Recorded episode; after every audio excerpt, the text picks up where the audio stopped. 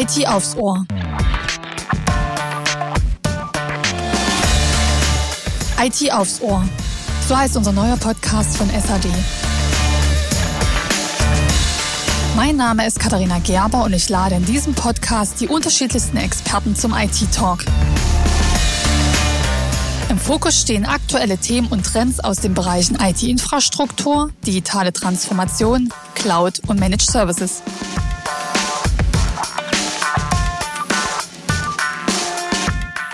Zeit- und ortsunabhängiges Arbeiten hat in den letzten beiden Jahren Einzug in unseren Arbeitsalltag gehalten. Die Anforderungen an einen Arbeitsplatz wandeln sich. Der moderne Arbeitsplatz, auch Modern Workplace genannt, ist dort, wo der Mensch ist. Doch was verbirgt sich hinter einem Modern Workplace ganz konkret? Geht es nur darum, dass Arbeiten immer digitaler wird oder auch darum, dass sie menschlicher wird? In unserer neuen Folge von IT aufs Ohr geht es also um das Thema Modern Workplace, welche Auswirkungen er auf Unternehmen, IT-Abteilungen und Mitarbeitende hat und wie er zum Erfolgsfaktor wird. Sprechen dazu werde ich mit unseren Experten Christian Müller und David Ganzauge und wir tauchen ein in das Big Picture Modern Workplace. Christian Müller ist Senior Technology Consultant bei SHD und spezialisiert auf Datacenter-Technologien, Cloud und Security. Er besitzt umfangreiches Wissen und Zertifizierungen für Microsoft Cloud-Technologien wie Azure, Office 365 sowie Teams und ist Certified Information System Security Professional. Christian Müller berät unsere Kunden vor allem bei der Konzeptionierung, Härtung und Implementierung von Modern Workplace Technologien. Unser zweiter Experte, David Ganzauge, ist Senior System Engineer bei SAD. Seine Kernkompetenzen liegen seit ca. 15 Jahren beim Thema Rechenzentrumsinfrastruktur mit Hauptfokus auf Storage, Virtualisierung und Backup. Bei SAD ist er an der Entwicklung und Realisierung von Enterprise Cloud-Lösungen und Managed Services beteiligt. Vor circa zwei Jahren wechselte er seinen Fokus auf Public Cloud-Lösungen mit Schwerpunkt auf Microsoft Azure Infrastructure as a Service. David verfügt über eine Vielzahl an Zertifizierungen für Microsoft Azure, wie zum Beispiel Microsoft Certified Azure Solution Architect Expert und Azure Administrator Associate. Christian, wir möchten heute darüber sprechen, wie der Modern Workplace zum Erfolgsfaktor wird. Kannst du uns zu Beginn kurz die Ausgangslage des modernen Arbeitsplatzes aus Sicht des Nutzers und der IT-Umgebung schildern? Ja, hallo erstmal von meiner Seite. Gerne schildere ich das. Wir müssen das halt unterteilen. Einmal in die Nutzersicht. Das heißt, der Nutzer möchte eigentlich von überall aus arbeiten, mit jedem Endgerät, sei es jetzt eine Notebook, sei es ein Tablet, vielleicht auch noch ein Mac, der mit dazukommen soll. Und der sieht halt nur die Cloud-Dienste und wie einfach die für ihn aus seiner Sicht nutzbar sind. Ich klicke was an und es funktioniert. Ich kann mir die Software runterladen und kann eigentlich loslegen oder muss mir eben auch keine Software runterladen. Es läuft ja alles in der Cloud, also ist es aus dem Nutzerkontext zu sehen, so dass es ja gar nicht so schwer sein kann. Dazu kommen eben immer mehr Digital Natives auf den Arbeitsmarkt, die das nicht anders kennen, als mit dem Handy zu arbeiten. Und wenn man das jetzt gegenüberstellt zur IT-Sicht, dann tun sich dort einige Gräben auf. Das heißt, die IT muss auf einmal Dienste nicht mehr aus dem eigenen Rechenzentrum bereitstellen, sondern die kommt aus der Cloud, äh, das Ganze. Und das setzt natürlich die IT massiv unter Druck, weil die ganzen vorhandenen Security-Mechanismen wie Perimeter, also Firewalls, sind auf den Schutz von intern ausgelegt. Die Clients bewegen sich jetzt aber extern, teilweise in unsicheren Netzen, weil wir wissen alle nicht, was in dem Homeoffice alles so läuft und was mitläuft, was nicht gewünscht ist. Und das macht es eben auch komplexer. Die Bedrohungslage ist höher. Es können auf einmal Angreifer vielleicht Passwörter mit sniffen und ähnliches. Und äh, dadurch wird natürlich auch ein gewisser Kontrollverlust mit äh, einhergehen, weil wir wissen auch nicht mehr unbedingt, von welchen Endgeräten zugegriffen wird. Und das macht das Ganze für die IT so schwierig. Es gibt also ein erhöhtes Sicherheitsrisiko, auch durch die erhöhte Nutzung von Homeoffice. Welche Bausteine benötigt es denn für einen Modern Workplace, um den modernen Arbeitsplatz sicher zu machen und zu gestalten? Tja, Katharina, um es ganz einfach zu sagen, 42. 42? Wie meinst du das? Na, ich denke mal, der Christian, der meint äh, per Anhalter quer durch die Galaxis. Genau, weil wenn man sich das mal anguckt, äh, dort rechnet ein Computer die Antwort auf alle Fragen aus und nach tausenden von Jahren kommt die Antwort raus und es ist 42. Weiß denn jemand von euch, warum er 42 sagt, der Computer? Wenn nicht, dann werde ich es euch einfach mal sagen. Wenn wir die 42 in den ASCII-Code überführen, dann ist es ein Stern. Und der Stern, wissen wir alle, ist ein Platzhalter für alle möglichen Antworten. Und so ist es eben auch bei den Bausteinen für einen Modern Workplace. Wenn wir uns die Bausteine genauer angucken, dann können wir das erstmal ein bisschen unterteilen. Das heißt, wir haben einen Public-Baustein, alles das, was im Internet entsprechend bereitgestellt wird, beziehungsweise was im Internet unterwegs ist. Das heißt, wir haben unter anderem externe Nutzer, die vielleicht auf Dienste des Unternehmens zugreifen. Wir haben aber auch mobile Benutzer. Diese mobilen Benutzer sind Mitarbeiter des Unternehmens, die auf IT-Services des Unternehmens zugreifen und natürlich auch gegebenenfalls auf Cloud-Services, die eingesetzt werden. Und das müssen wir alles in einen sicheren Kontext bringen. Dafür gibt es ein Architekturkonzept, das nennt sich äh, Secure Access Service Edge, kurz SASE, in dem ich mehrere Sicherheitsmechanismen zusammenpacken kann, um eben Zugriffe außerhalb des Unternehmensperimeters abzusichern. Dazu kommt dann eben der interne und der Firewall-Bereich, Einerseits die Firewall als klassischer Perimeter, der gegenüber von Angriffen von externen die Dienste abschirmt, zum Beispiel auch über IPS-Systeme, die Web-Services schützen vor Standardattacken, Zero-Day-Exploits und ähnliches. Und natürlich auch Komponenten, die den Internetverkehr von innen nach außen entsprechend regeln. Wenn wir den Perimeter dann hinter uns lassen, kommen wir ins interne Netz. Im internen Netz ist es dann so, natürlich haben wir dort klassisch die Server, unsere Daten, gegebenenfalls auf Storage-Systemen oder auf Windows-Servern, Applikationen, die bereitgestellt werden, wie ERP-Systeme und natürlich auch die Bereitstellung dieser Applikationen, wenn sie besonders sensibel sind, dann über Remote-Desktops, über die die Nutzer dann zugreifen können und das Unternehmen selbst nochmal einen gewissen Schutz hat der Daten, weil dort nochmal granular geregelt werden kann. Wer greift dort drauf zu, weil es meistens in separaten Netzwerkbereichen ist. Im internen Bereich reden wir dann unter anderem über das interne Nutzermanagement, das heißt Identity und Access Management, was ich aufsetzen kann, um zu gucken, wer darf was, an welchem System, wie muss die Authentifizierung passieren, auch wie kriege ich die Endgeräte sicher? Das heißt, wir reden hier über Endpoint Management. Damit nur interne Geräte auch auf alle Ressourcen drauf zukommen, reden wir dann auch im Netzwerkumfeld um die Themen NAC also Network Access Control und äh, Zero Trust Network Access. Zero Trust Network Access ist aber auch im externen Bereich in Form von SASE mit entsprechend zu implementieren.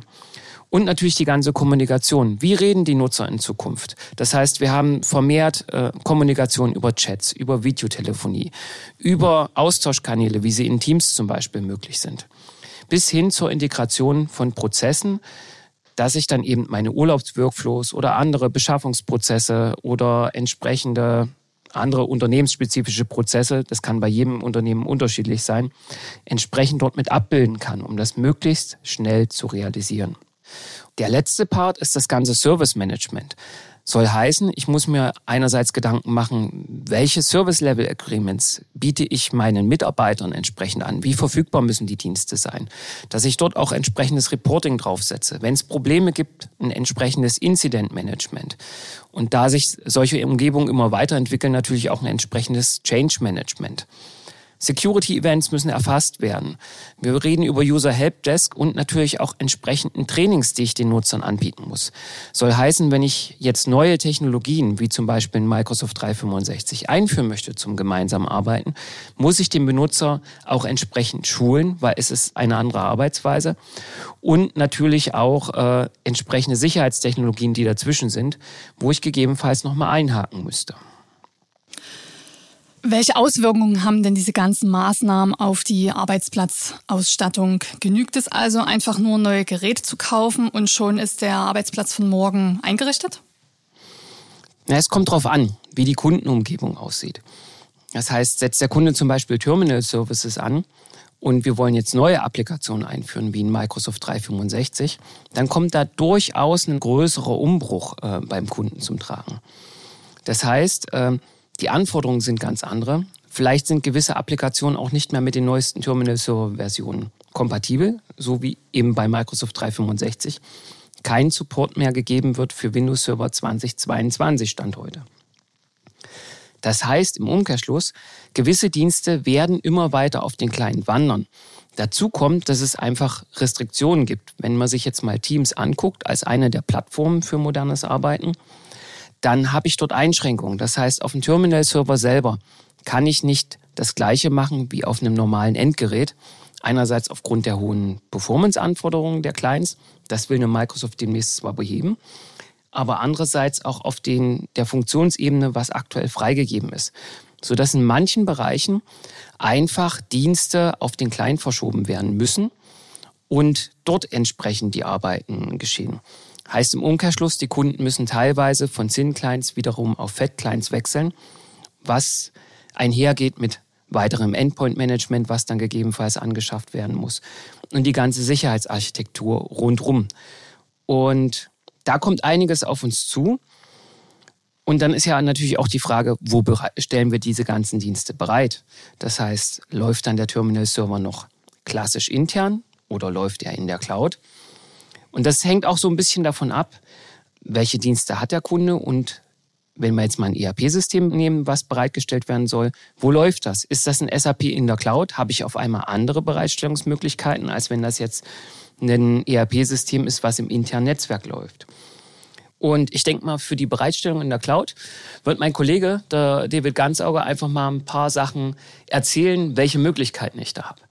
Ja, danke, Christian. Wir haben ja jetzt gelernt, dass Modern Workplace ein Zusammenspiel verschiedener Lösungsbausteine ist und das Modern Workplace den Benutzer in den Mittelpunkt stellt. Das heißt, äh, man setzt einen besonderen Fokus auf das Nutzererlebnis, ähm, was zum Beispiel heißt, dass man eine hohe Flexibilität äh, benötigen, also egal welches Endgerät, egal welcher Arbeitsort.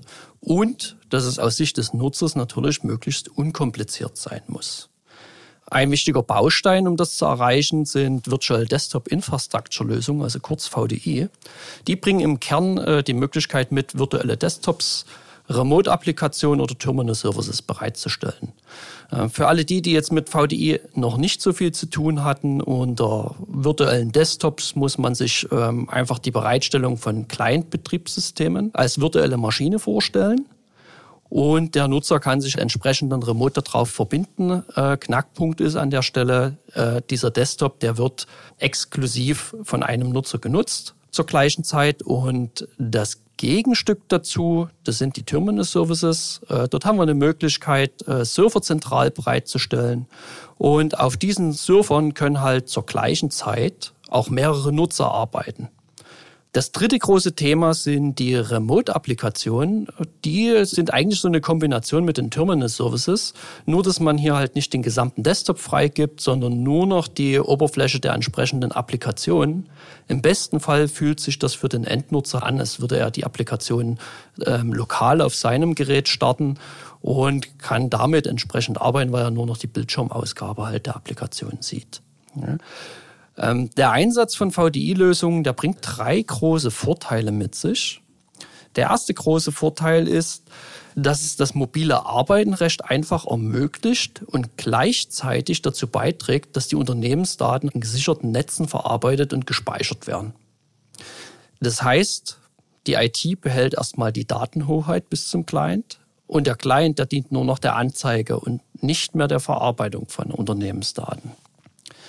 Ein zweiter großer Vorteil ist, ähm, dass Desktops und Client-Applikationen nah an den zentralen Diensten betrieben werden können und damit ausreichend Bandbreite und geringe Latenzen garantiert sind.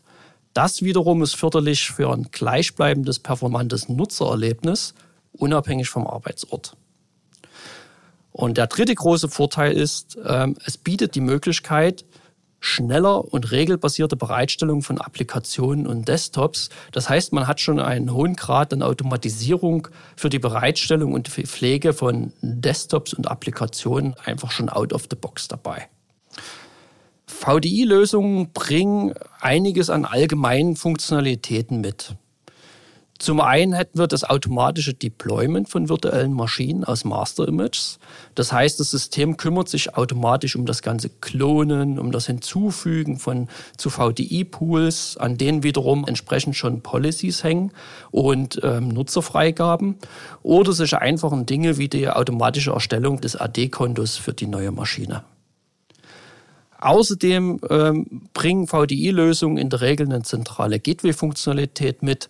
Äh, dieses ermöglicht, dass man ortsunabhängig äh, sich mit dem Client verbinden kann und entsprechend dann auf der Lösung arbeiten kann. Über zentrale Policies in der Lösung kann man Dinge steuern wie Session Limits, die Verwendung von USB-Geräten oder einfach nur die Freigabe der Zwischenablage. Ja. Zusätzlich benötigt man in der Regel noch eine Profilverwaltung.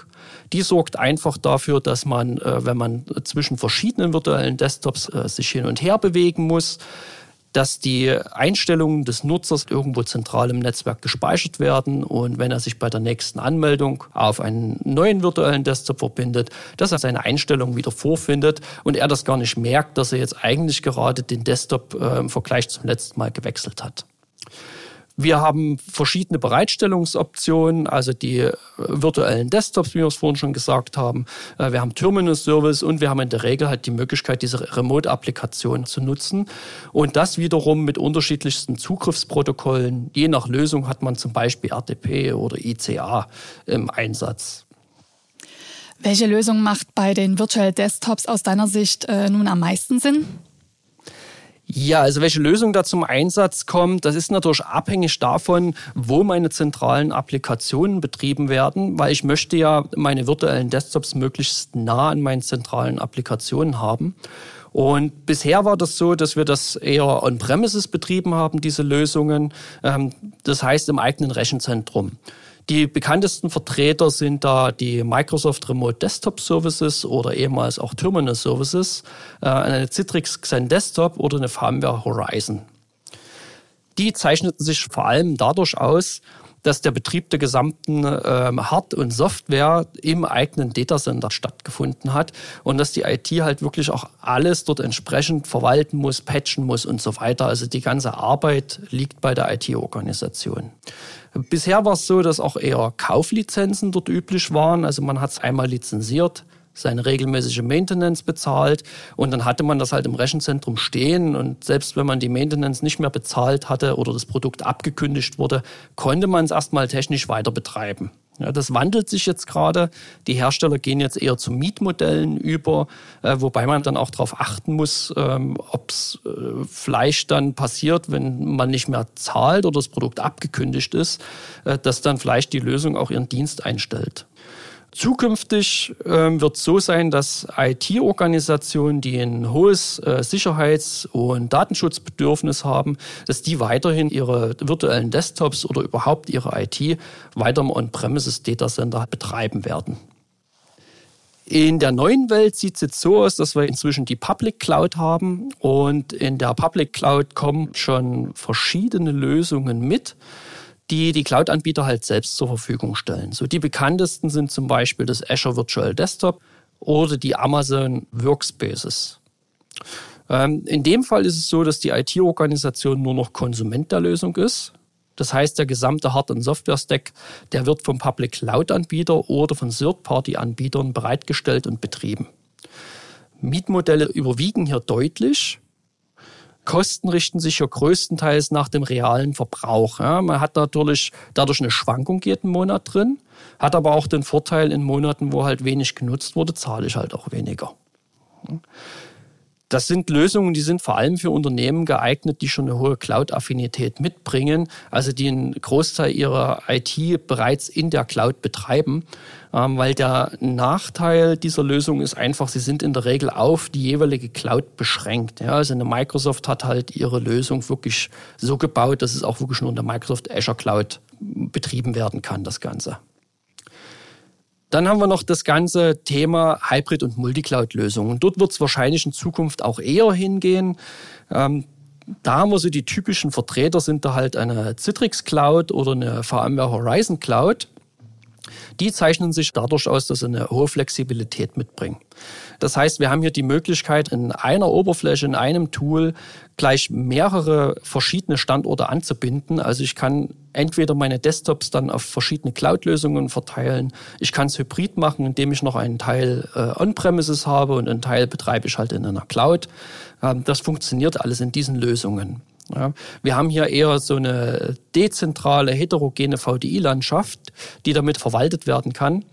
Und äh, virtuelle Desktops befinden sich letztendlich an unterschiedlichen Standorten. Ja, es kann halt durchaus sein, ich habe noch ähm, Dinge, die muss ich on-premises betreiben, weil diese Applikationen sich nicht in der Cloud ähm, darstellen lassen. Und habe dann halt on-premises noch eine kleine Form von virtuellen Desktops. Und alternativ habe ich dann vielleicht meine allgemeinen Applikationen bereits in die Cloud ausgelagert und kann die dann in einer Oberfläche bereitstellen und ähm, auch verwalten das Ganze. Vielen Dank, lieber David und lieber Christian, für den Einblick in die Welt des Modern Workplace. Kurz und knapp zusammengefasst, Christian, wie kann aus deiner Sicht der Modern Workplace denn nun zum Erfolgsfaktor werden? Ja, wie kriegen wir einen Modern Workplace zum Erfolgsfaktor? Ähm, auf jeden Fall müssen wir das immer pro Unternehmen individuell betrachten. Das heißt, was immer hilft, ist die Ausgangslage anzuschauen, dann ein Konzept zu machen, wo das Ganze hingehen soll und wie ich die Benutzer abgeholt bekomme und natürlich auch, wie die Benutzerstruktur aussieht. Es sieht anders aus, wenn ich jetzt Digital Natives in Größenordnung im Unternehmen habe, als wenn ich eine Altersstruktur habe, äh, wo man sagt, 50 Prozent werden demnächst verrentet verrentet. Und deswegen sollte man das immer individuell betrachten, damit ich das Ganze dann zu einem erfolgreichen IT-Projekt hinbekomme. Liebe Zuhörerinnen und Zuhörer, wenn Sie dieses Thema vertiefen möchten und weiteren Input benötigen, dann besuchen Sie uns am 12. Mai im Sprechspeicher Berlin zu unserer alljährlichen IT-Convention. Dort können Sie über den Erfolgsfaktor Modern Workplace mit namhaften IT-Herstellern, interessanten Keynote-Speakern und den SAD-Experten diskutieren. Informationen zur genauen Agenda und zur Anmeldung finden Sie unter www.shd-online.de slash IT-Convention. Wir freuen uns natürlich sehr auf Ihre Teilnahme. Lieber Christian, lieber David, vielen Dank für das Gespräch mit euch und wie der Modern Workplace zum Erfolgsfaktor wird. Und seien Sie, liebe Zuhörerinnen und Zuhörer, auch beim nächsten Mal dabei, wenn es wieder heißt IT aufs Ohr.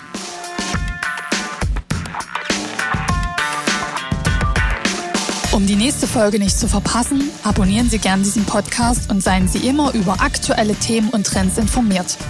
IT aufs Ohr gibt es bei Spotify, Apple Podcast, Deezer, Audible und als RSS-Feed in jedem Podcatcher.